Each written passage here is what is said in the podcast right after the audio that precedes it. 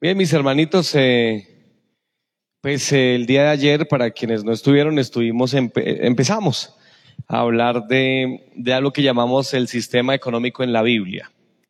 Eh, y lo que les dije ayer fue que pues queríamos de manera muy sencilla, pues ver, por lo menos panorámicamente, lo que la Biblia dice acerca de la economía. Les dije ayer que íbamos a tratar de tocar tres grandes temas el primero era la economía en Israel o de Israel. Y hoy creo, no sé si me alcance el tiempo, pero voy a tratar de ser más bien breve y omitir cosas. Hoy hablaremos de la economía del creyente y finalmente hablaremos un poquito acerca de la economía en la religión. Esas son las tres cosas eh, sobre las cuales quería girar estos días. Lo repito, la economía de Israel, la economía del creyente y finalmente la economía de la religión, por decirlo así. Ayer dijimos pues que em, alguien quiere recordar qué fue lo que dijimos ayer. Dirán ustedes, dijimos muchas cosas, gloria a Dios. Pero bueno, les comento, dijimos que el sistema económico en la Biblia se ve especialmente desde el tiempo patriarcal, ¿verdad? Eh, dijimos también quiénes eran los patriarcas. ¿Se acuerdan quiénes son los patriarcas? Y José. Abraham, Isaac, Jacob y José. Ellos son los cuatro patriarcas. A, ese periodo se llama el tiempo patriarcal. Decíamos pues que era un asunto muy feudal, ¿no? En que se medía la riqueza eh, mediante la cantidad de tierra. De hecho, esa fue la promesa que el Señor le hizo a, Abraham, ¿verdad que sí? En Génesis 12.1 dice, a ti te daré esta tierra eh, y a tu descendencia, ¿hasta cuándo? Para siempre. Y en la medida en que ellos usaban esa tierra, pues sus riquezas aumentaban o disminuían. También hablamos de que eh, esa riqueza cambia un poco después de la conquista, ¿no? Porque hay un paréntesis ahí que es el tema de Egipto, en donde estuvieron 430 años en esclavitud. Ahí no se puede hablar de economía, sino hasta después de que salen de Egipto y entran a la tierra prometida. Y entonces ahí ya se ve una serie de, de, elementos muy económicos, ¿no? Y los tratamos de ver desde un punto de vista muy económico, pues muy sencillo, pero, pero pues un punto de vista muy económico, en donde el Señor trató de repartir, o no trató, el Señor repartió la tierra de forma equitativa, de acuerdo a las capacidades y al número de los, de los, eh, de las personas dentro de cada tribu, ¿verdad? Porque no todas las tribus tienen el mismo tamaño. Y pues ahí se empieza a desarrollar una economía que fue, todo eso lo hablamos ayer. Gloria a Dios, así que solamente digo eso de forma introductoria.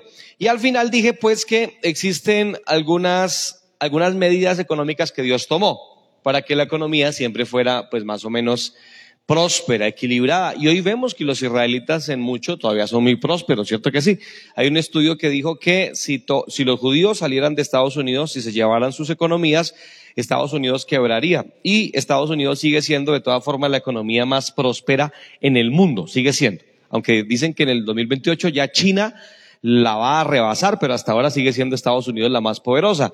Y, es la más poderosa economía del mundo y la más poderosa economía del mundo es sostenida por los judíos. De manera que los judíos siguen siendo muy, pero muy prósperos. Dijimos que el Señor entonces estableció cosas como el año del jubileo, ¿se acuerdan de eso? Hablamos también del año del reposo de la tierra, ¿se acuerdan de este? También hablamos de que habían medidas para el cuidado de los pobres. Y eh, también dijimos que habían, eh, no sé si, lo alcanzamos a mencionar, que habían medidas eh, de cuidado entre hermanos. Por ejemplo, que había que considerar al hermano económicamente, a los hermanos o a, o, a, o a, la gente del pueblo de Israel no se les debía cobrar el mismo interés que a la gente que, que fuera extranjera. Tenía que tener cierta consideración con los hermanos. Dijimos que tenía que haber un día de descanso. ¿Cierto que sí? Eh, y desde el punto de vista, desde el punto de vista económico se crea el día de reposo, no desde el punto de vista eh, religioso.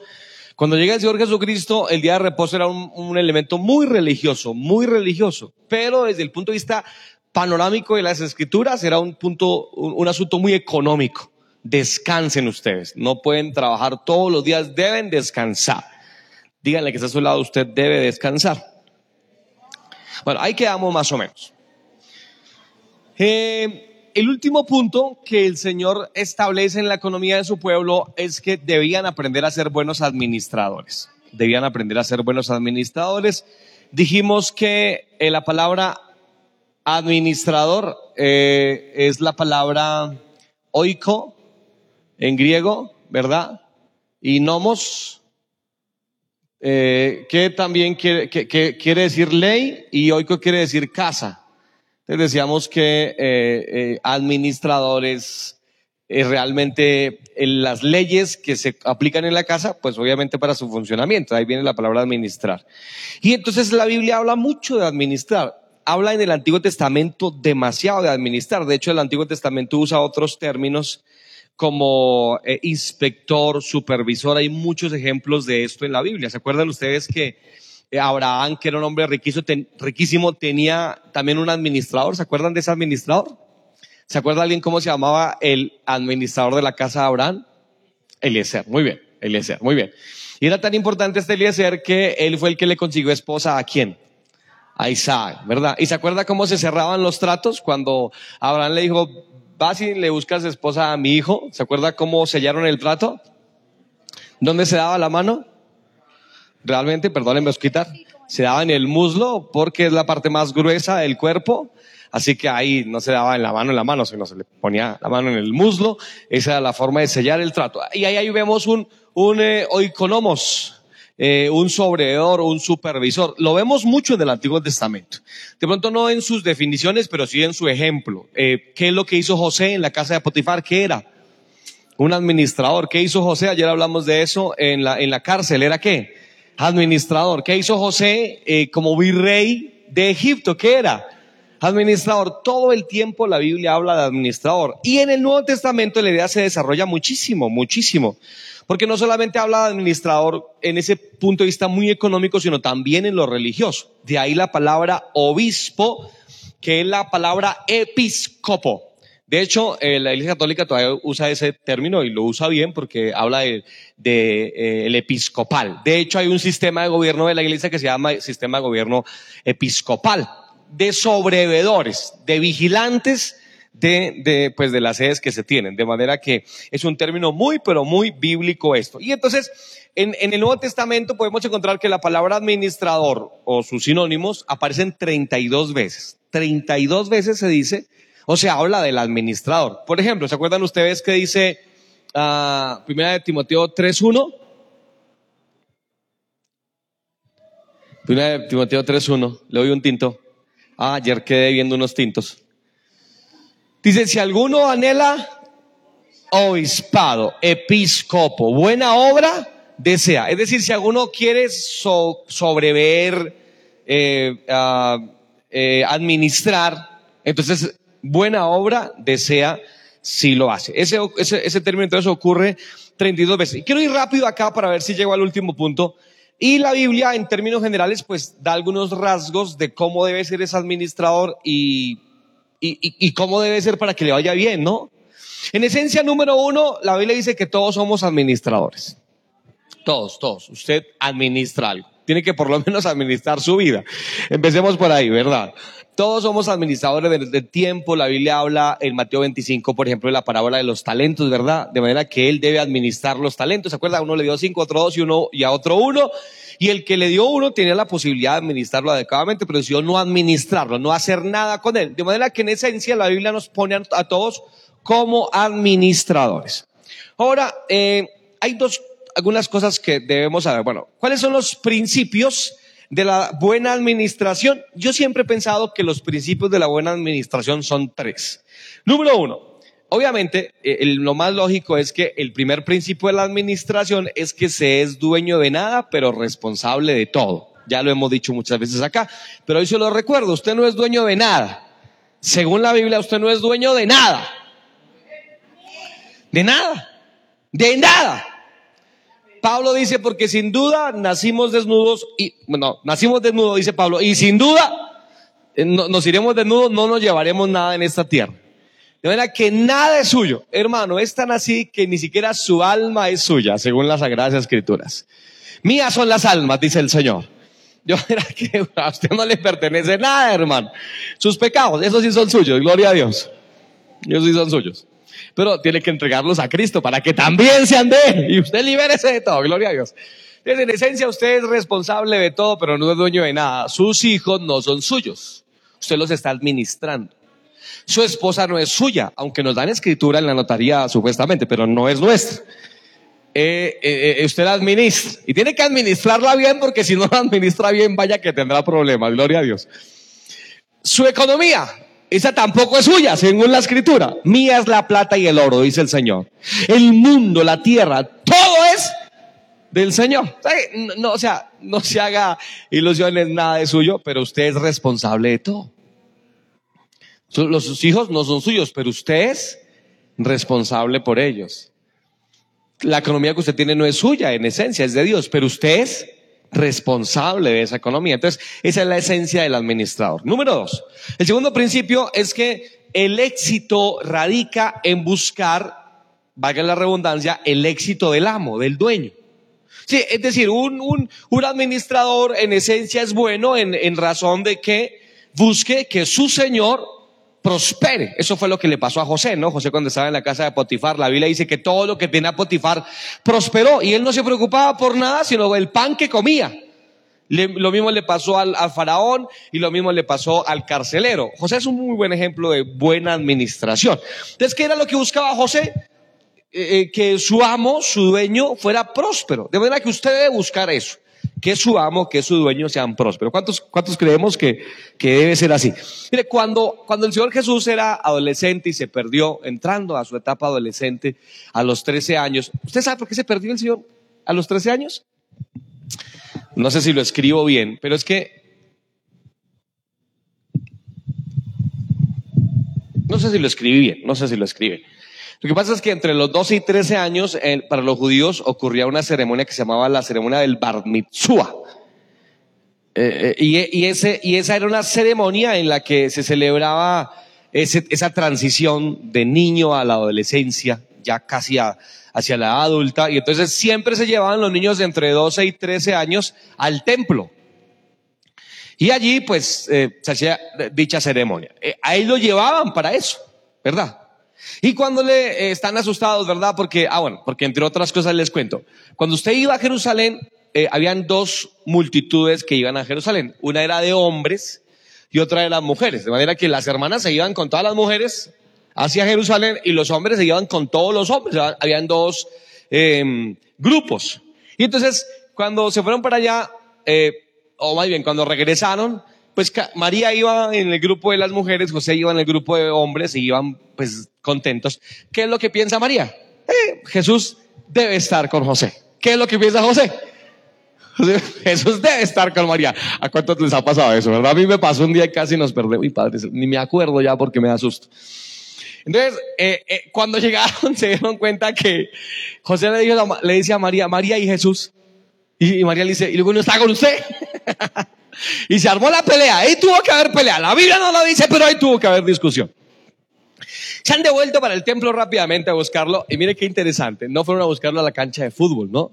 Y no que el fútbol sea malo. El fútbol es bueno. Gloria a Dios. Aleluya. No, no es que, pero sí me entienden, no fueron a buscarlo allá, no fueron a buscarlo donde estaban los adolescentes jugando. Ellos sabían dónde estaba Jesús, en dónde podía estar. Hablaron y dijeron, pero ¿dónde puede estar? No, no puede estar en otro lugar, en el templo debe estar. Allá debe estar. Y llegaron allá y, estaba o no estaba. Claro que estaba allá. Y le, ha preguntado José, eh, no, María le ha dicho a, Jesús, oye, ¿y dónde, dónde te has metido? Y Jesús le dice, eh, mujer, en los negocios de mi padre me es necesario estar. ¿Qué buscaba Jesús en su administración? Que el Padre fuera, entre comillas, próspero. Y cada vez que tú le preguntabas a Jesús por qué hacía eso, él decía, eh, porque no es, no, no vengo por mi propia cuenta, sino el Padre que me envió. Por Él vengo. Todo tiene que ver con el Padre. Luego la, la, la, la base de la buena administración se encuentra en que tú logres eh, hacer que tu dueño, que tu Señor, pues sea próspero. Esa es, esa es la base de la administración. Y número tres, una buena administración depende de ser activo activo en la misma. Entonces, se es dueño de nada, responsable de todo. Se busca la prosperidad del Señor. Y número tres, hay que ser activo. No puede ser pasivo como administrador. ¿Qué fue lo que le pasó al de un talento en Mateo capítulo 25 en la parábola de los talentos? ¿Qué hizo? Justamente, ¿qué fue lo que hizo? Lo escondió. No hizo nada. Ah, les pregunto, les pregunto, ¿por qué? Les pregunto, les pregunto y les gasto un tinto. ¿Por qué eh, este de un talento no hizo nada con su talento. Hay dos opciones. Una la que cita él y otra la que cita el Señor. Por supuesto, la que tiene, la que dice el Señor es la que, la que es correcta. Él dice, temí. Él dice, no, tuve miedo. Bueno, ustedes se han leído eso, empecemos por ahí, porque si no, entonces estoy grave porque no, ustedes no van a entender nada de lo que voy a decir. ¿Cuántos han leído la palabra de los talentos? Ah, bueno, pues. él dice, temí, porque yo sé que tú ciegas donde no siembras, ¿verdad? Y recoges donde no espaces. Tuve miedo y lo enterré. O sea, ¿cuál es la razón por la cual él dice que no hizo nada con su bendito talento? ¿Qué fue? Temor. Pero, ¿cuál es el calificativo que le da el Señor? El Señor no le dice, ay, pobrecito, es que tuvo temor. No, ¿qué dice Miguel? Perdonemos la oración que sí. Y usted, Gabriel, ¿qué dice? No, él, ¿qué, qué dijo el Señor? Siervo malo y qué más? Y negligente. Si sabías, porque es tu argumento, que yo recojo en donde no siembro y, y bueno, y ciego donde no esparcí, entonces eso debió motivarte, dice el Señor, eso es, lo que el Señor le dice, a, hacer algo con mi talento, porque qué miedo. Lo, lo, que dice entonces el Señor es que no, no fue por miedo. ¿Por qué sería entonces? Negligencia. Esa es la razón. Dígame un sinónimo de negligencia que entendamos un poquito más. Necedad. Otro, otro. Pereza. Ahí también está. ¿Qué otra cosa? Descuido. Muy bien. ¿Qué otra cosa? Apatía. Dígame más, por favor. No interesado, desinterés. ¿Qué más? ¿Qué les parece la palabra irresponsabilidad? Fue por irresponsable. Cuando tú dices, déjenme hacer un paréntesis aquí en la economía, ¿no? Aunque esto también tiene que ver con la economía de Dios, la economía de la Biblia, dicen los teólogos. Cuando tú dices, yo no lo hago por temor, Dios te dice, no, Señor. Eso que estás diciendo no es cierto. No es temor, es negligencia, irresponsabilidad. Tú dices, no predico por temor. No, Señor. Perdóname quitarte eso ya, de plano. Quítate esa idea de la cabeza. No es temor. Porque si temieras y sabes que tu Dios recoge donde no esparce y, y, y, ciega donde no siembra, deberías por temor entonces moverte. Porque el temor obraría, ¿verdad? De esa manera eh, propulsora te, animaría a hacerlo por temor. Como en la casa cuando eh, eh, su, papi o su mami le decía, me lava los... Yo llego a las 4 de la tarde. Y usted no hacía nada en todo el día. Y faltando unos, un cuarto para las 4, dice, ay Señor Dios, Señor Jesús, ya va a llevar mi mamá. ¿Toca qué? Lavar la ropa. Digo, la losa rápido porque llega y me da mi suaca, decía mi mamá. Mira que el temor obra en un sentido de una forma motivacional. No, no es la, la mejor, pero, pero bueno, pero obra, ayuda, gloria a Dios, ¿verdad? Entonces no es por irresponsabilidad. Hazme, hazme un favor, hazme un favor y te gaste un tinto un día estos. Dile que está a tu lado, no es por temor, dile eso, no es por temor. Ahora dígale, no diga eso, no es por temor, dígale así. Es por irresponsabilidad, dígale así. Dígale más, dígale más, dígale más. Dígale, dígale ahora, así que use su don, por favor, dígale así. Se quede quieto. Bueno, esos son los principios de la administración. ¿Cuáles son los beneficios? Y porque, Dios mío, ¿cuáles son los beneficios? Si, si yo entiendo que todo es de Dios y nada es mío, que yo apenas soy un administrador, eso evita la ansiedad, ya que al no tener nada, pues nada nos tendrá tampoco, ¿verdad? Si no tengo nada, es, nada es mío, todo es de Dios. Eso, eso traerá cierta libertad y me liberará de ansiedad. Porque nótese que ese es nuestro problema, que creemos que es nuestro. Pero sabemos que no es nuestro, pues uno dice, ah, al fin ni era mío. ¿No les parece, verdad? Es una lógica muy correcta la de las escrituras. Ahora, número dos, ¿sabes cuál es el segundo? El primer beneficio es que si tú entiendes que nada es tuyo, te evita ansiedad. Eso te evita ansiedad te evita ansiedad. Qué difícil es, ¿no? De todas formas. Porque hablemos de los hijos, que pronto es el bien más preciado que una persona puede tener. Entender que no es Dios no, y, que hay que soltarlo. Por eso es que los papás lloran cuando se casan, ¿no? Ay, chinita. No, y, hay que entender, claro, es que es, Es un asunto complicado. Pero hablemos de los bienes económicos. Si lo roban a usted. A mí me robaron estos días. Estos días les cuento el chisme, pero me robaron y una piedra.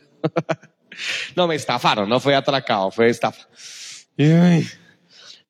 A Matthew Henry, ¿saben ustedes quién es Matthew Henry? Matthew Henry fue un increíble comentarista.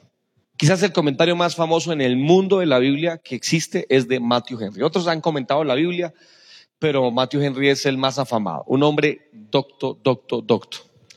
Entonces él tenía un diario, pues, que después salió a la luz, eh, en donde él cuenta pues, sus anécdotas. Una de ellas fue que eh, un día saliendo de la iglesia, de la iglesia, porque era, era cristiano muy apasionado, saliendo de su iglesia, iba para la casa eh, y salió un atracador y lo ha robado. Lo robó, lo robó. Y él llegó a la casa y pues escribió un diario. Escribió y cuando escribió, él escribió, Señor, hoy te doy gracias. Te doy gracias porque hoy me robaron. Escribió en su diario, Matthew Henry. Era muy piadoso el hombre.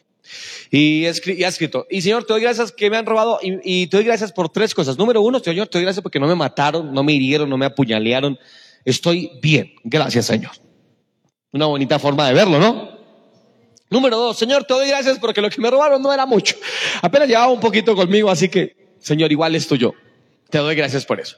Y lo último, que es lo más particular, él dijo, Señor, y te doy gracias porque yo no era el ladrón. No era el asaltante, era el asaltado. Señor, muchas gracias por eso. ¿No crees que es una buena forma de ver la vida, verdad que sí? Mucho nos ahorraríamos nosotros si de, de ansiedad si entendemos que no es nuestro, que es de Dios y Él hace con lo que es suyo lo que Él quiera. Nos ahorra ansiedad. Número dos, el segundo beneficio es que se puede, entre comillas, tener mucho. Ya que la abundancia no afecta, pues igual no es mío. ¿Lo notas? Dios puede darte demasiado porque igual tú entiendes que no es tuyo.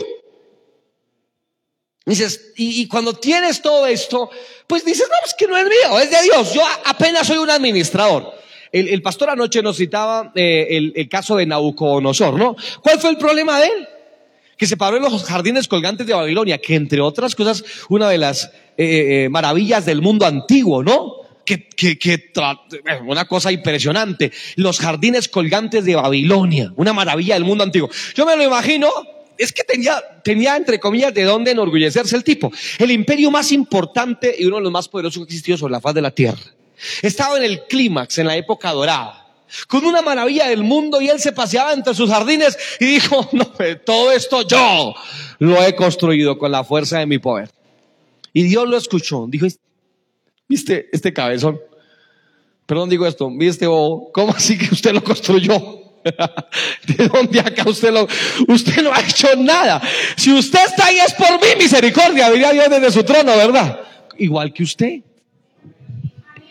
¿Y usted dice todo esto construido? Usted, usted ha construido. Mire, Pablo dice, Pablo a los Corintios le dice, y yo he hecho más que todos los apóstoles que ustedes dicen que tienen por ahí. Pero luego Pablo dice, pero no yo, sino la gracia de Dios en mí. ¿Han leído ustedes eso? Pues hay que leer la Biblia, ¿no? Para uno poder leer esas cosas hay que leer la Biblia. Pero Pablo dice, pero no yo, sino la gracia de Dios en mí.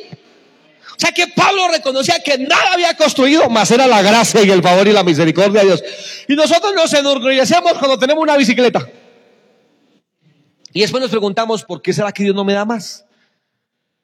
Bueno, pueden haber muchas razones, pero cuidemos que no sea esta una de esas razones.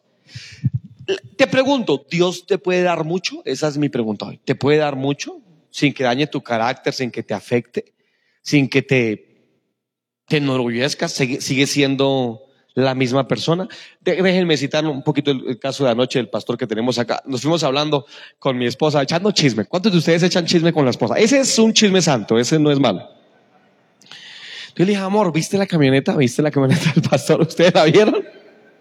Si la vieron, yo fui el único carnal y mundano que me puso la camioneta al pastor.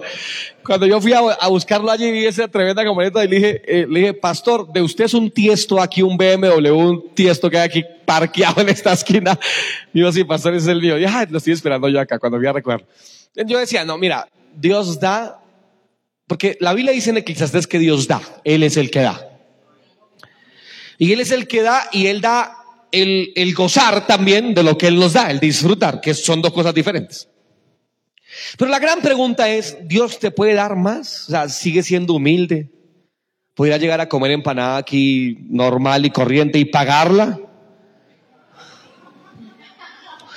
Les conté a ustedes la vez pasada, ¿no? Que estuve predicando, eh, hay una iglesia que me aguanta. Yo no sé por qué me invitan, pero me invitan. Jesucristo es la única esperanza, es una iglesia en, en el Huila. Ah, eh, eh, el pastor Luis Ortiz, que vino hace un par de domingos aquí, él es de esa misión. Entonces fui a predicar y no sé, o sea, entre la, creo que ya les dije, ¿no? Pero déjenme recordárselos otra vez. Si ya se los dije, hagan de cuenta que no les he dicho nada y diga, uy, no lo sabía, de verdad, pastor. Yo fui a, varias, he ido ya a varias iglesias de ellos y, y, siempre me ha impresionado. Digo, wow, esta gente cómo hace. O sea, hay una bendición económica sobre esa misión impresionante el pastor me dice, pastor, me ayuda a buscar un sonido en Bogotá. Yo le digo, claro, dígame, dígame más o menos el presupuesto. Nosotros estábamos vendiendo este mixer en esos días. Ahorita estamos en stand-by porque estamos en la compra del lote, pero dije, ay, ¿qué tal que esté buscando un mixer? Le vendo el mío. Gloria a Dios. Y entonces yo dije, bueno, ahí se lo vendo. Eh, el pastor me dice, eh, no, no tengo mucho dinero. Le digo, pero ¿cuánto más o menos tiene, pastor? Es que no tengo mucho. Apenas tenemos como unos 50 millones de pesos para comprar el sonido. No es mucho, pastor, pero pues lo que pueda conseguir con eso. No, eso es otras palabras. De, cuando fui a predicar, habían unas dos con su camioneta Toyota nueva al frente. Una cosa impresionante, hermano. Entonces, uno particularmente me llamó la atención porque un hermano altote, grandote que estaba de Ujier, lo vi, ayudó a repartir las empanadas, eh, cuando se terminó el culto recogió los tapetes también, ayudó a ordenar las sillas, ayudó a barrer, eh, trapeó un poquito en la parte de atrás porque el otro día en la mañana teníamos culto temprano, y de la, la, camioneta más lujosa que había al frente era de ese hermano que barrió el templo, que fue Ujier, que ayudó a repartir las empanadas. O sea, no se le cae nada.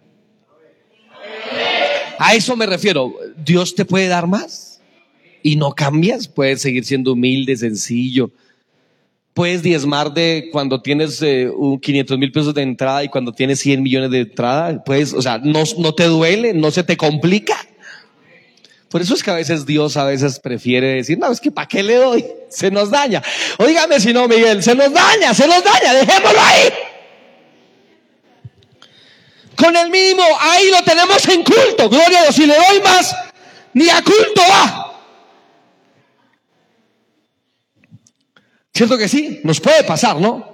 Y mire, buena sería la oración que hizo uh, este en el Proverbios 30, ¿recuerdan este? Recuerdo el nombre ahora, que dice, él, ora y dice en Proverbios 30, dice, Señor, eh, no me des mucho para que mi corazón no se enaltezca, tampoco me des muy poco para que no blasfeme tu nombre, manténme el pan necesario. Ahora, no le digo que ustedes oren así, pero me gusta la actitud del hombre, él se conocía seguramente, y él seguramente, muy honestamente dijo, yo no puedo manejar mucho, así que pues manténme como tú sabes que puedo mantenerme. ¿verdad? Pero, pero la idea es eso. Ah, bueno, sigo. Entonces, se puede tener mucho, ya que la abundancia no me afecta, pues no me pertenece de igual forma. Número tres, me libera del egoísmo, dado que siempre pienso en el bien ajeno, primero otros antes que yo. Y número cuatro, genera un estado de bienestar. Una de las bases de la felicidad es vivir para los demás. De manera que tiene mucha lógica la forma en que Dios nos propone pensar.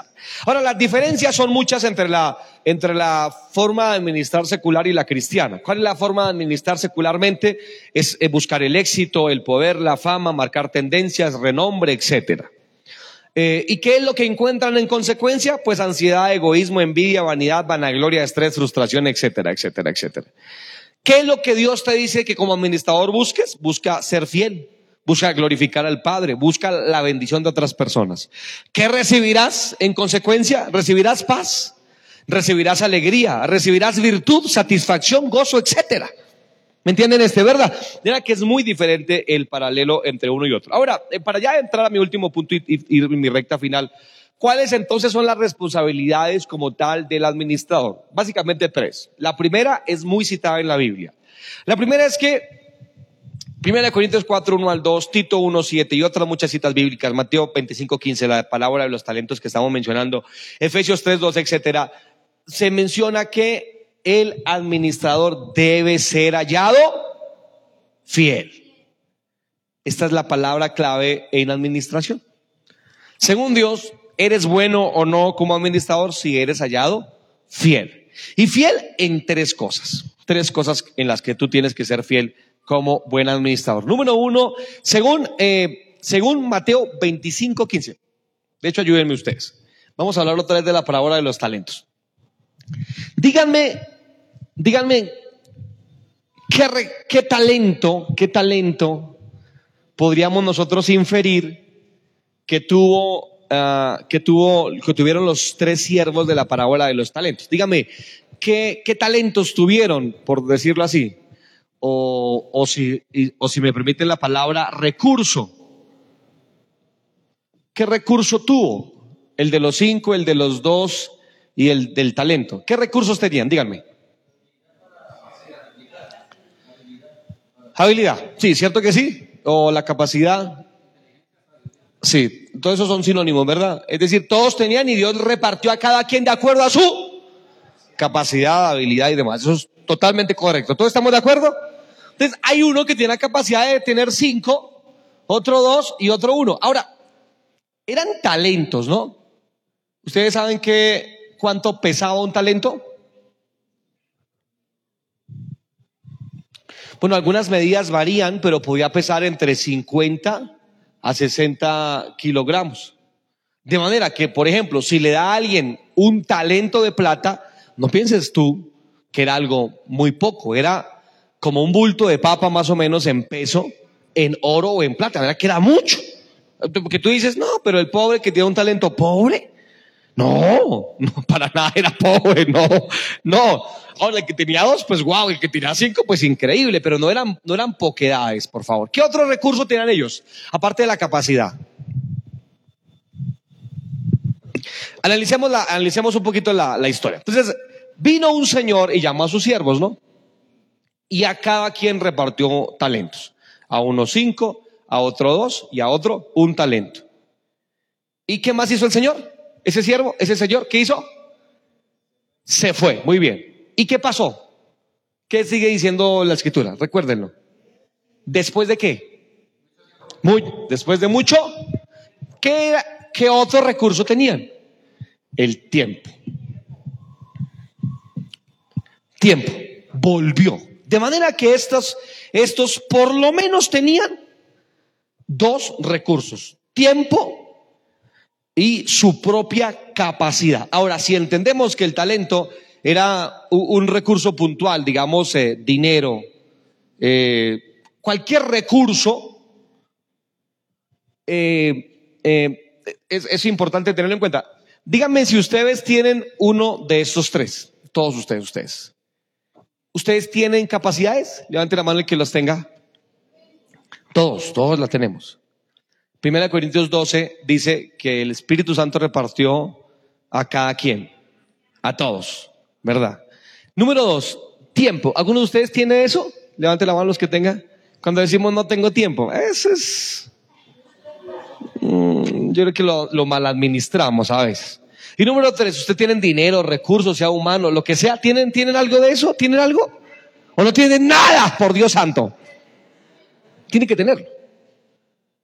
Ahora, si ustedes fueran eh, eh, los, de los de la parábola y viniera el Señor y te dice, oye, porque es, es totalmente plausible, ¿no? O sea, es, es correcta la comparación. Si viene el Señor y te dice, bueno, yo te di capacidades, te di un tiempo determinado, ¿verdad? Y te di recursos, dinero o lo que sea que el Señor te ha dado, ¿qué has hecho con eso? ¿Qué has hecho tú con eso, verdad? ¿Qué podríamos responder?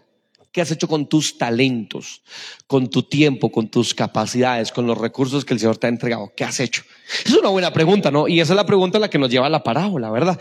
De los talentos. De manera que tiene que ser fiel sobre esto, para tener victoria tiene que ser fiel. Lo segundo es que tiene que ser honesto. Y lo tercero es que tiene que ser sabio. Estos son los, los, los, tres elementos, las tres paticas sobre las que se funda un buen administrador. Fidelidad, honestidad y sabiduría. Amén. Bueno, termino con eso. Último punto. ¿Alguna, ¿Alguien quiere añadir algo a esto? Comentar para que no se duerman, para que, para que no se duerman. ¿Puedo borrar? Perdónenme que ya borré arriba. ¿Qué comentario les merece esto? ¿Cuántos de ustedes se consideran buenos administradores? Cuando ustedes dicen, no, Señor, me falta, me falta. ¿Cuántos de ustedes desean ser mejores administradores? Bueno, habría mucha tela más que cortar ahí, pero pues es que no, no quiero llegar a un punto, entonces pues yo creo que lo dejo por ahí. Otro día hablamos de eso. Amén. Bien, lo tercero y último. Hablamos de la economía en Israel, hablamos de la economía personal, que es esta, y finalmente hablemos de la economía en la religión. Obviamente, eh, la Biblia es un libro de tinte muy religioso y la economía siempre ha estado vinculada eh, con ese término religioso. En la Biblia encontramos los ejemplos, los mandamientos, las historias, los principios, los finales, el contexto, todo, toda la información que necesitamos en relación con la economía. Y eh, pues yo les contaría varias cosas. Número uno, preguntémonos, en el Antiguo Testamento esencialmente los ingresos económicos de la religión, ¿por qué medios se daban? ¿Qué era lo que la religión de, los judíos tenían como medio para captar, para recibir dinero. ¿Cuál era la forma de captación? Díganme. Díganme un término más bíblico, así bien, bien evangélico. ¿Eh? ¿Cuál? Ofrendas, sí, ofrendas. ¿Qué más? De eh, ofrendas. ¿Qué más dice la Biblia en el Antiguo Testamento? En el Antiguo Testamento. Los sacrificios entran en este gran cúmulo de ofrendas. Pero ¿qué otra? Una palabra muy común. Diezmos, ¿cierto que sí? diezmos. ¿Qué otra, qué otra forma de captación tiene la religión del Antiguo Testamento? Primicias. Esos son los tres grandes rubros por los cuales entraba económicamente eh, eh, a la religión judía. Ofrendas, diezmos y primicias. Esas básicamente, habían otras, pero básicamente esas. Las ofrendas contemplan todo esto. Y recuerden ustedes que, que, que en mucho esas tres cosas, primicias, diezmos y ofrendas, se daban en especie, ¿no? no siempre era de forma dineraria, era en especie también. Mucho se hacía en especie. Les pregunto, en el Nuevo Testamento, ¿qué formas de captación según las Sagradas Escrituras se tienen?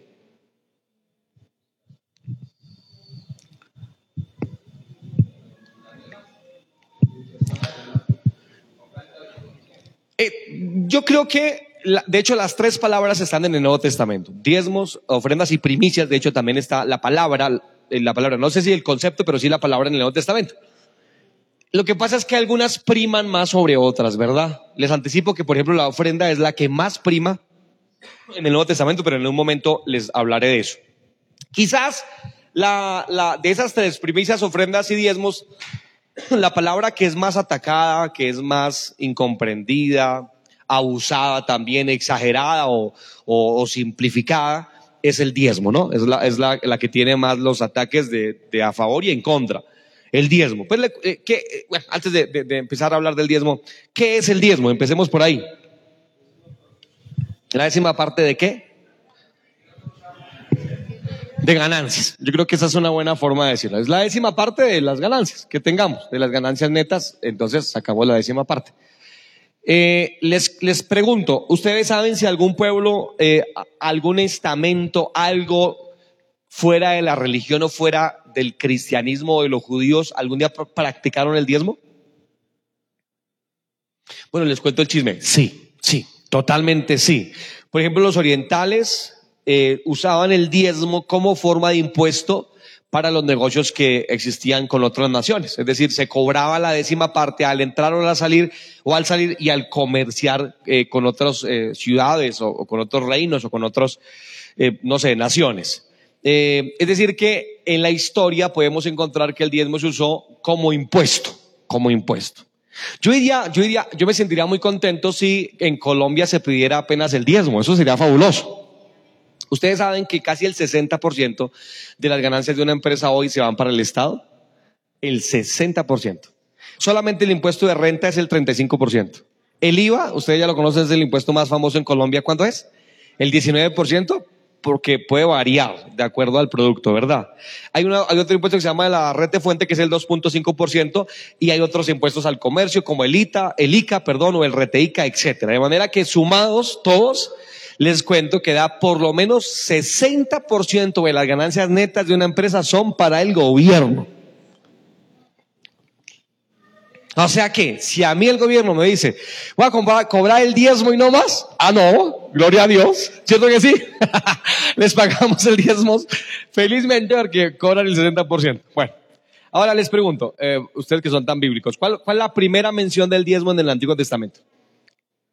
En el Antiguo Testamento, me refiero a cronológicamente, en donde encontramos la primera mención del diezmo en la Biblia. Muy bien. Cuando Abraham le paga a Melquisedec, ¿qué cosa? Los diezmos. ¿De qué dice la Biblia? De todo lo que tenía. Eh, y del botín, porque habían acabado de pelear contra bueno, ayer dijimos que eran cinco reyes, pero anoche me puse a leer y no, no eran cinco reyes, eran cuatro reyes. Cuatro reyes, pelea, eh, Abraham peleó contra cuatro reyes y les ganó y luego le entregó eh, a Melquisedec efectivamente diezmos, claro que sí. Eh, les pregunto, ¿de dónde Abraham aprendería eso? Porque lo sabe, o sea, ¿por qué no dio el 5%? ¿Por qué no dio el 8%? Porque tú ves el 10%, no dio el 11, el 12. ¿O por qué no dio otro tipo de cosa? ¿Por qué él habla de diezmo? ¿Por qué? ¿De dónde lo aprendería? ¿Ustedes qué, qué, qué opinan? Pensemos, ¿ustedes qué creen?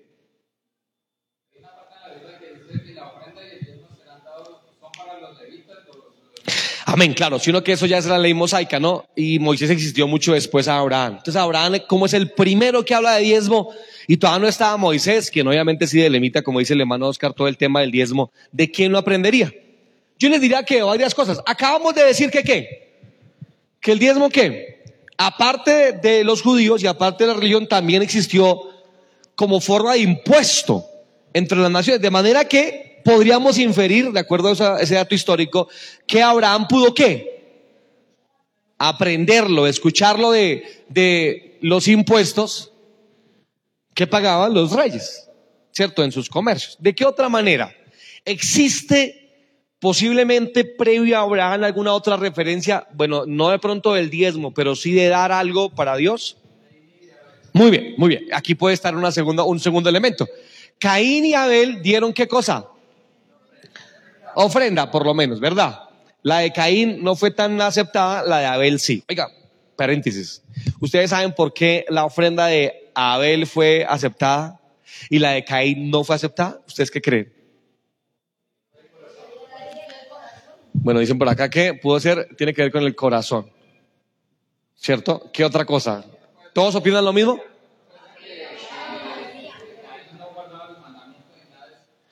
El eh, Cosquita dice acá, bueno, algo interesante, dice eh, algo, algo así como igualarlo con, dice los mandamientos, no conocía las formas. Mandamientos. Por ahí atrás, ¿qué estaban diciendo? ¿Qué más? Muy bien, muy bien. Ese elemento es muy importante. Porque, ¿qué fue lo que llevó a Abel? Eh, bueno, excelente. Muy, muy buenas ideas están saliendo. Pero digamos que antes de lo mejor, ¿qué fue lo que llevó en especie? ¿Qué llevó? Un animal. ¿Un qué? Un cordero. ¿Esto es tipo de quién? De Cristo, por supuesto, ¿verdad? ¿Y qué fue lo que llevó Caín? Arracachas, yucas, papas. No cuadraba simbólicamente con el sacrificio y con la ofrenda que Dios posteriormente aceptó. Aunque hay que decir que la Biblia también señala que Dios aceptaba ofrendas mecidas. Oye, ¿ustedes saben comer una ofrenda mecida? Una ancheta, sí, eso, eso es cierto, eh, Richie, muchas gracias. Entonces, digamos, eh, habían ofrendas de ofrendas. Estaba, por ejemplo, la ofrenda de harina a la que se le ponía aceite, que en palabras más, palabras menos, era una torta. Usted se hacía una torta en la casa. Y usted la llevaba al templo. Y usted iba allá, pues, eh, al lugar, al atrio, porque no se le permite entrar más allá. Y llegaba usted al atrio y miraba hacia el altar y usted cogía su torta. ¿Y qué usted hacía con su torta?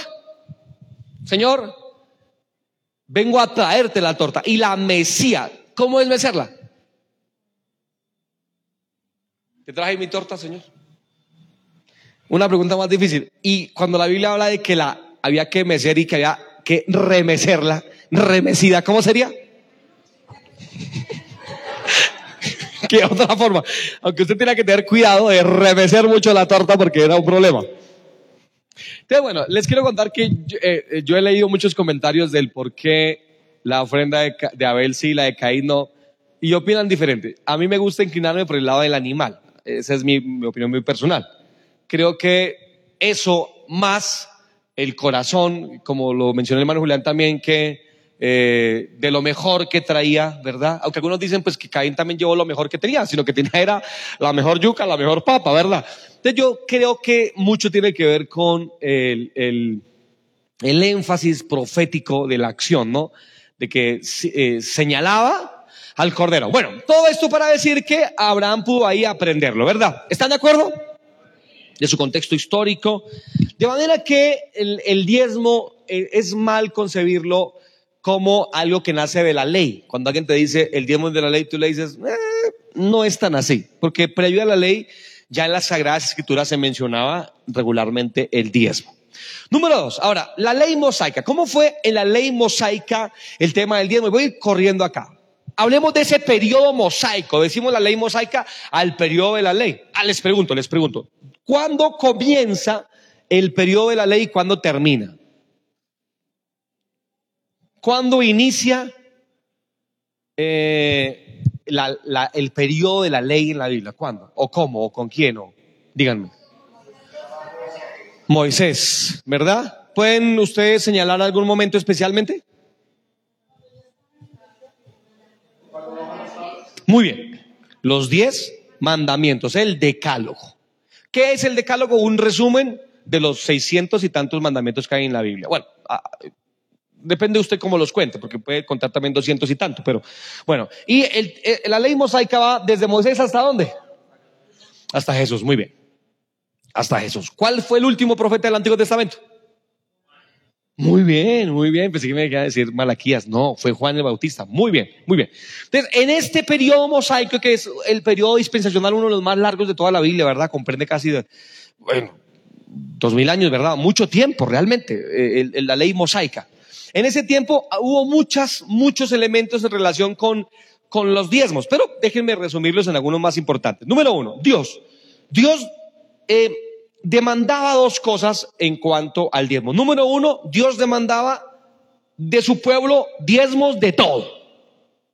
Es decir, que el todo eh, eh, era mucho mayor a la ganancia que es la forma en que nosotros concebimos hoy el diezmo.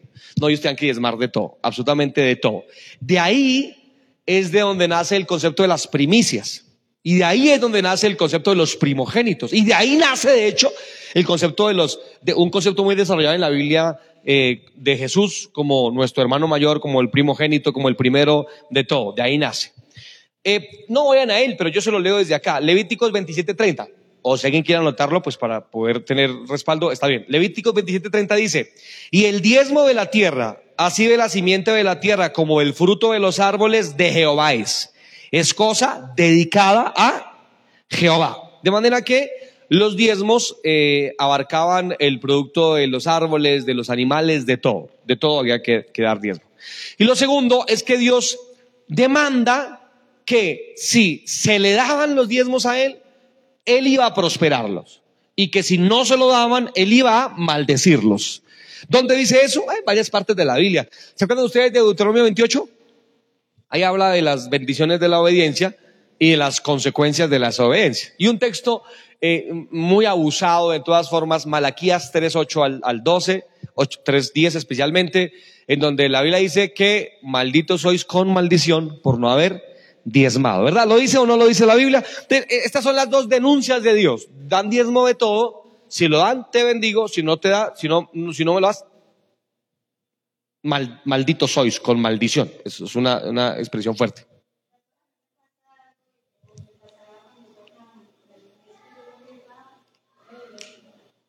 Sí.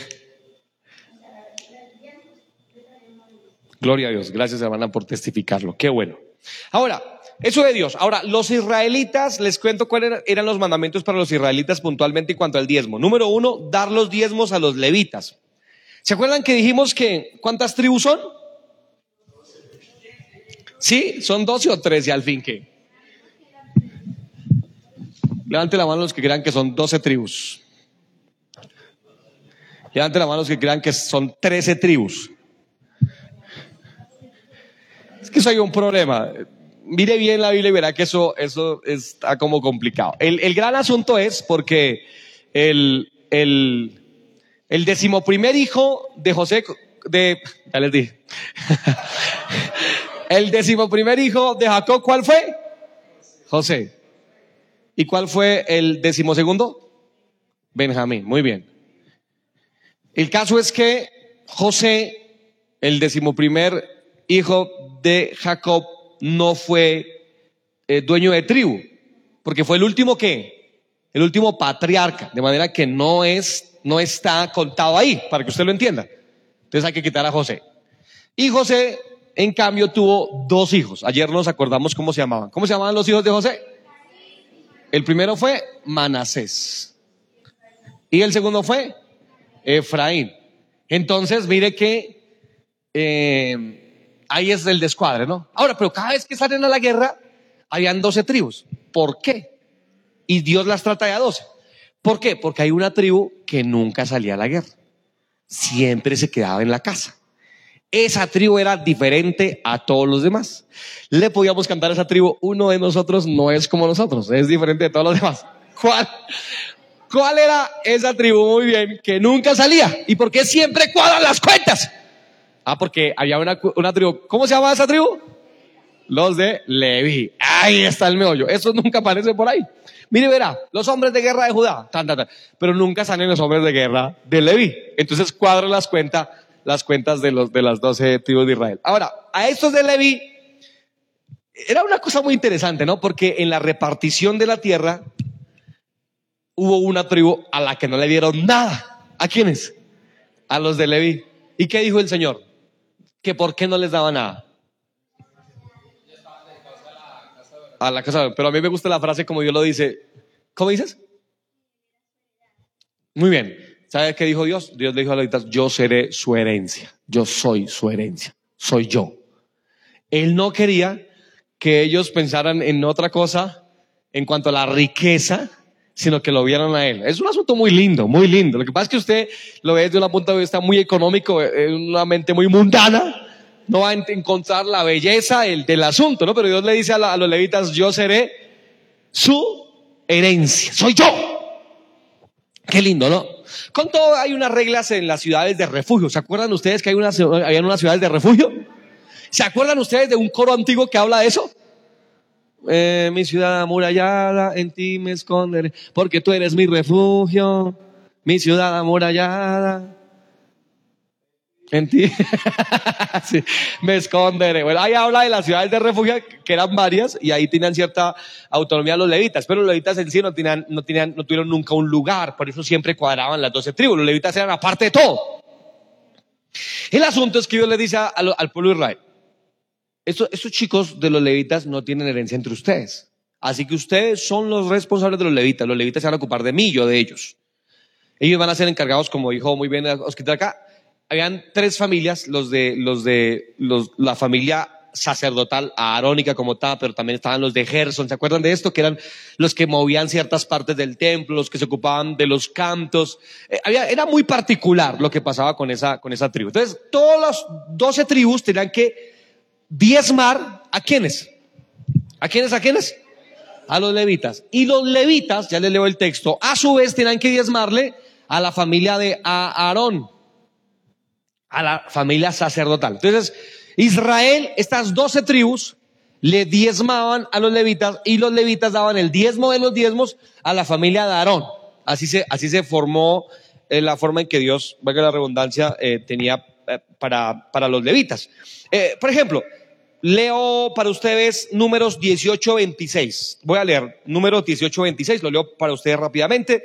Dice, así hablarás a los levitas y les dirás, cuando toméis de los hijos de Israel los diezmos que os he dado de ellos por vuestra heredad, vosotros presentaréis de ellos en ofrenda mesida, mira, lo de la ofrenda mesida, el diezmo de los diezmos y se os contará vuestra ofrenda como grano de la era y como producto de la gana. Si ofreceréis también vosotros ofrenda a Jehová de todos vuestros diezmos que recibáis eh, de los hijos de Israel y darás de ellos la ofrenda de Jehová al sacerdote Aarón. Luego entonces, el diezmo de los diezmos se da para la familia eh, sacerdotal como tal. Ese era el organigrama que el Señor instituyó en Israel. Eh, ¿Hasta aquí me entienden? Fácil. Número tres, ¿Saben qué? Les cuento, les cuento qué dice la Biblia para que ustedes lo tengan como dato, para que no se dejen engañar. Si alguien les dice, eh, si dicen, calle, usted no sabe, usted no sabe. Había un diezmo especial que ocurría cada tres años. ¿Sabían ustedes ese chisme? Cada tres años ocurría un diezmo especial. Eh, ¿Quieren acompañarme a esa, cita bíblica? Ahora sí, por favor. Eh, Deuteronomio, por favor. Deuteronomio capítulo 14, versículo 27. Yo se los voy a leer en una versión diferente. Deuteronomio 14, 27. Gloria al Señor. ¿Están ahí? Deuteronomio 14, 27. Voy a leerlo para ustedes desde mi versión y luego alguna Biblia, o no, mejor ustedes primeros. Una Biblia rápida que me lea eh, Deuteronomio 14, 27, por favor. Eh.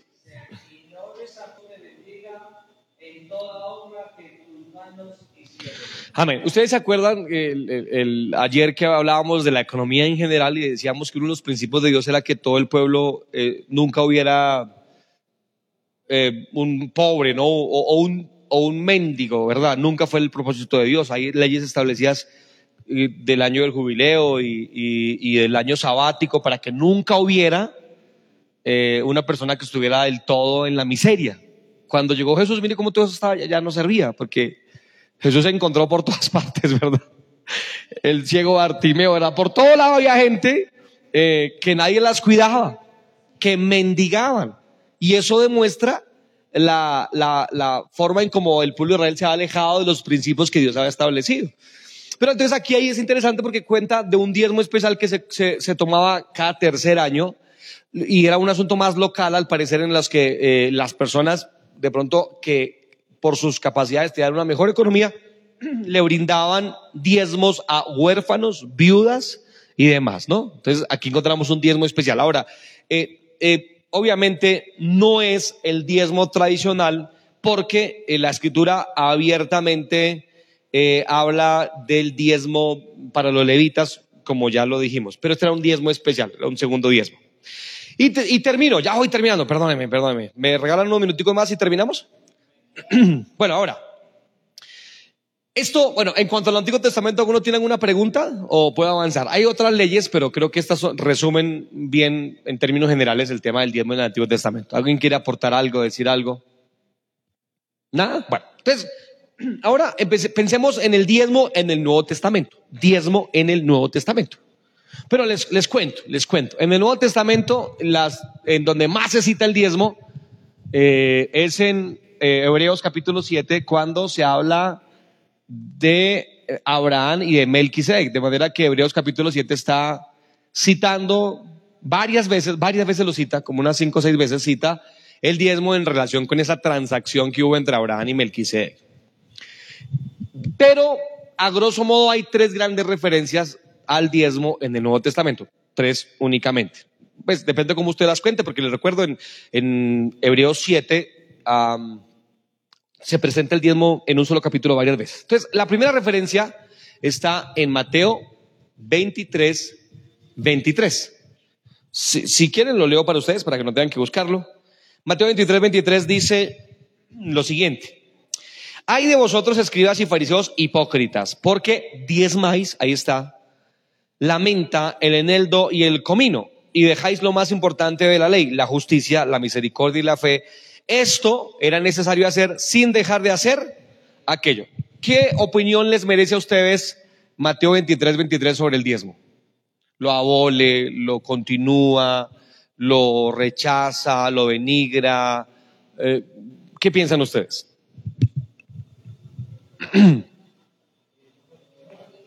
Lo denigra, dice la hermana, el hermano dice lo mantiene. ¿Qué más? ¿Qué otra opinión les merece?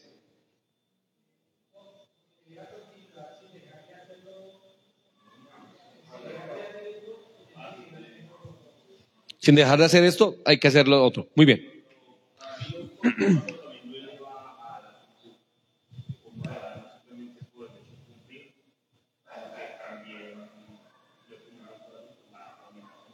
Muy bien, ese que dice Richie es muy bueno, es de, hecho el espíritu del Nuevo Testamento. Richie dice que eh, no lo abole para nada, eh, pero sí le da otro, otra energía, otro espíritu al mandamiento, porque tiene que ver más con el corazón, ¿verdad? Con las intenciones. Creo, yo estoy de acuerdo con ustedes. La última parte del versículo creo que resume en buena parte la idea. Esto era necesario hacer sin dejar de hacer aquello. Es decir, eh, eh, el Señor les reclama, ustedes diezman hasta del eneldo, del comino, de eso tan singular, tan pequeño, pero dejan la misericordia, la paz, la justicia sin diezmar. Y luego les dice, esto, es decir, lo material, era necesario de hacer, pero sin dejar a un lado la justicia, la misericordia, la fe, ¿verdad? Esa es la primera referencia. La segunda referencia está en Hebreos 7.9, que es, el capítulo que les cuento de, de Abraham y Melquisedec. Les, les leo para ustedes el que yo elegí. Hebreos 7.9 dice, y por decirlo así, en Abraham pagó el diezmo también Leví, que recibe los diezmos. ¿Están cansados ya? ¿No están cansados todavía? No, yo creo que si quieres sacudir al que está solo de no se canse, no se canse, vamos a salir, espere un poquitico, no se va a dormir. Ya estoy terminando. Eh, mire, Hebreos, Hebreos es una, es una carta que realza al Señor Jesucristo sobre lo que los judíos respetaban más. Entonces, en los primeros capítulos de Hebreos, eh, el escritor a los Hebreos, oiga, ustedes saben que algunos dicen que Hebreo lo escribió una mujer. ¿Sí saben eso? Sí. Que algunos dicen que la carta a los Hebreos lo escribió una mujer. Y algunos señalan que porque en la son como 13 capítulos, ¿no? Y en la última parte dice, los, les he escrito brevemente. Entonces dicen, a ver, eso va a molestar. No, pero algunos dicen que la escribió una mujer. Otro dice que la escribió Apolos. Perdónenme el chiste malo, disculpen. Es solamente para que se despertaran porque se estaban durmiendo. Algunos dicen que fue Apolos. Yo creo que pudo ser Apolos de pronto porque Apolos siempre eh, fue el insigne en cuanto a a, pelear, a rechazar argumentativamente los, los, los, preceptos eh, religiosos eh, judíos. Claro que Pablo también lo hizo, ¿no? Bueno, eso es un, problema. El caso es que Hebreos en los primeros capítulos realza a Jesús sobre los ángeles. Jesús es mayor que los ángeles. En los siguientes capítulos habla de que Jesús es mayor que Moisés. ¿Cuántos lo creen? Y aquí está hablando de que Jesús fue mayor que Melquisedec y que el sacerdocio arónico. Y en ese contexto se cita el diezmo, de manera que el diezmo en Hebreos 7, 9 es un elemento muy histórico. Simplemente se cita desde ese punto de vista. Y número tres, la última, el último versículo que cita el diezmo, está en Lucas 8, 18, 12. Lucas 18, 12. ¿Ustedes se acuerdan ahí qué dice? ¿Se acuerdan ustedes del fariseo y el publicano? ¿Se acuerdan? ¿Qué, ¿Qué fue lo que dijo el fariseo? Señor, te doy gracias, ¿por qué? Porque no soy como este maleado pecador inmundo que tengo al lado. ¿Y qué más dijo?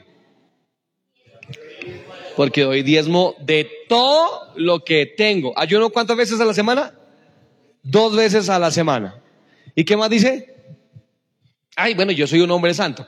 Yo cuando leo eso, yo digo, Señor, pues a mí me gustaría tener un miembro de iglesia como el fariseo. Porque va ayuno dos veces. Viene el ayuno el martes y el sábado porque hay diezmo de todo lo que tiene, ¿no? Entonces cualquier pastor se sentiría atraído por ese miembro de iglesia en lugar, que el publicano. El publicano bien maleado, no podía levantar ni siquiera el rostro. Ahora, eh, ¿en qué contexto se cita el diezmo ahí? En un, contexto de demostrar la ortodoxia, la observancia de la ley por parte de un fariseo. Así que no es algo satánico, simplemente eh, en la observancia de la ley. Ahora, entonces notamos que definitivamente el diezmo en el Nuevo Testamento no es el tema más citado, con todo es un tema que tampoco se abole, o sea, no, no se quita, le, entendemos cierta continuidad. Ahora, pero ¿en qué contexto eh, está esa continuidad? Y antes de contarles que ya son mis últimos puntos y terminar, colóquese de pie un momento, por favor, colóquese de pie, puede estirarse. Es más, eh, Busque a cinco hermanos para darle a cinco hermanos un abrazo. Dele un abrazo a cinco hermanos. Busque cinco hermanos para abrazar. Rápido. Busque cinco hermanos. Elija cinco hermanos, abrace cinco hermanitos. Dígale, hola, venga, un abrazo. Listo. Gracias. Pueden volver a su lugar. Ya solamente quiero contarles que hace un rato Richie dijo algo muy importante y es que la forma, el espíritu en el que se rige el tema de la economía en el Nuevo Testamento es muy diferente al Antiguo Testamento. Ya no es bajo la ley, bajo el látigo de las consecuencias.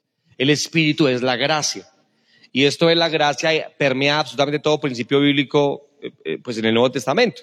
Entonces, podríamos notar en, en cuanto a la economía, cinco cosas que quiero mencionar rápidamente de la economía. Número uno, el principio, para que lo sepamos de una vez. Número dos, la forma. Número tres, el cómo. Número cuatro, el por qué. Y número cinco, la esencia.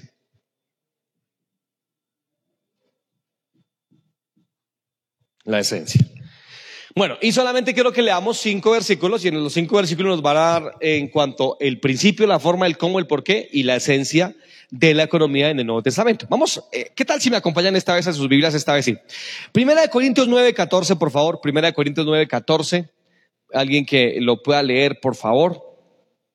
Primera de Corintios 9, 14, ¿qué dice?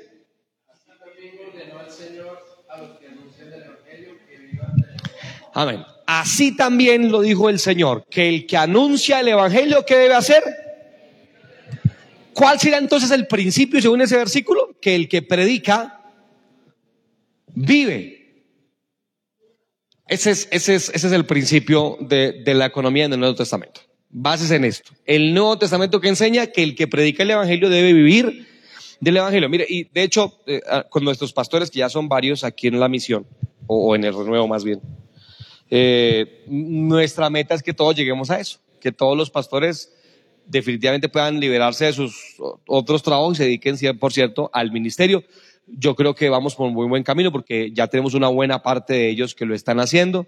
Ahora, no, no, no estoy en desacuerdo que un pastor sea bivocacional. Es decir, que aparte de ser pastor sea, no sé, cualquier otra cosa. Eh, y la historia, de hecho, nos menciona eh, incluso científicos que a su vez eran religiosos y algunos de ellos pastores. Entonces, no es que esté en contra de eso. Hablo más bien de la practicidad, de que tengan tiempo, de que puedan dedicarlo a la obra, a la iglesia, de que puedan orar por la obra. Lo que realmente la escritura dice, ¿no? Entonces, el principio de la lógica del Nuevo Testamento es que el que predica el Evangelio debe vivir del Evangelio. ¿Entienden este, verdad? Eso es diferente a ser un vividor del Evangelio. Pero, pero que el que predica sí debe vivir del Evangelio, que es diferente. Segundo versículo. Ah, segunda de Corintios 9, 7, por favor, otra Biblia rápida, otro hermano que se coloque de pie o, hermana y lo lea. Primera, segunda de Corintios 9, 7. Aquí nos, habla de qué? De la forma. Y podemos resumirlo que hay que hacerlo con alegría. Eso, ¿verdad? El principio es que el que predica viva del Evangelio. La forma es que hay que hacerlo como? Con alegría. Entonces, cada cosa que usted hágalo con qué? Con alegría, con gozo. ¿Han visto ustedes el video por ahí que cada rato comparto el negrito bailando, yendo todo contento a dar su ofrenda? ¿Lo han visto ustedes? Yo siento el fuego y es el coro de la ofrenda, yo siento el fuego. Gloria a Dios por eso. Ahora pensemos en el cómo. Otra Biblia rápida, por favor, que lea Gálatas 6.6. Este es el cómo. ¿Cómo yo debo hacerlo? Con toda cosa buena. Es decir, que usted debe hacerlo. Mire que esto se vive mucho en el campo, ¿no? Eh, la, vez pasada cuando hablamos de las alcancías, mostramos un video que a mí me pareció muy lindo en una iglesia en el Perú. ¿Ustedes se acuerdan del video? De los hermanitos trayendo de todo, ¿no? Primicias, algunos llevaban hasta animalitos y lo hacían danzando, pues contentos en el culto. Qué lindo, ¿no les parece eso lindo? Darlo con gozo, pero también hacerlo de todo, ¿no? De todas las formas en que usted pueda bendecir a aquel que lo instruye, pues usted debe hacerlo, ¿no? Entonces aquí tenemos el principio, el que predica debe vivir de, de su predicación. ¿Cómo lo debe hacer usted? Con alegría el cómo, cómo, pues de toda cosa buena que se le presente, haga partícipe. Noten que esta toda cosa buena ya va mucho más allá que el diezmo, ¿verdad? O que la primicia, perdón mi letra, eso parece hebreo ya. Eh, ¿Verdad? Implica muchas cosas más. De toda cosa buena. Esa es la gracia. Se amplía la norma. Entonces algunos eh, abanderan el hecho de que no, ya no se habla tanto del diezmo, entonces ya no tengo que dar nada. ¿Perdón? O sea, no has entendido nada del espíritu de las escrituras. Todo lo contrario. La gracia rompe el esquema de que solamente debo dar el diezmo. Ustedes han escuchado la historia de, de, ah, de la esta crema dental, ¿cómo se llama? De De Colgate. ¿Han escuchado ustedes la historia? De hecho, ustedes saben que algunos dicen que algunas, algunas biografías citan que, de hecho, la palabra Colgate viene por eh, Colosenses, Gálatas y Tesalonicenses. De ahí viene, y eh, eh, ellos iniciaron dando el diezmo, luego dieron el 20%, el 30%, creo que subieron incluso hasta el 60, 70% de todas sus ganancias para la obra en muchas partes del mundo, lo hicieron porque su prosperidad era increíble. Hoy todavía lo hacemos y luego tuvieron esta, esta unión con Palmolive y ahora es Colgate Palmolive, hicieron esta unidad eh, desde el punto de vista empresarial. Pero entonces es que no nos limitemos realmente a lo que dice la escritura. Ahora, el por qué. Lucas 10.7, por favor. Lucas 10.7. ¿Alguna Biblia rápida que me lo lea, por favor? Muchas gracias. ¿Por qué tengo que dar? Porque el obrero es digno de su salario. Ese es el por qué. ¿Pero por qué tengo que dar? Porque el obrero es digno de su salario. Y finalizo ya con la esencia misma. ¿Cuál es la esencia de dar? ¿Qué versículo podría resumir eso? estuve pensando cuál es la esencia, cuál es el espíritu del, del dador en el Nuevo Testamento. Y después de pensar en algunas, algunas partes de la Biblia, dije, no, definitivamente Lucas 21, del verso 1 al 4. Allí encontramos a la viuda que dio de su sustento y toda su pobreza, todo su amor, allí depositó. ¿Sí saben el coro? Bendición, bendición. Si no se lo saben, eso es un coro de la ofrenda. ¿Alguien lo tiene por ahí? Lucas 21 del verso, del verso 1 al 4. Todo lo que tenía. Es decir, no es, esto va a sonar muy raro, pero no es, uh, no es de cuánto entrego, sino de con cuánto me quedo.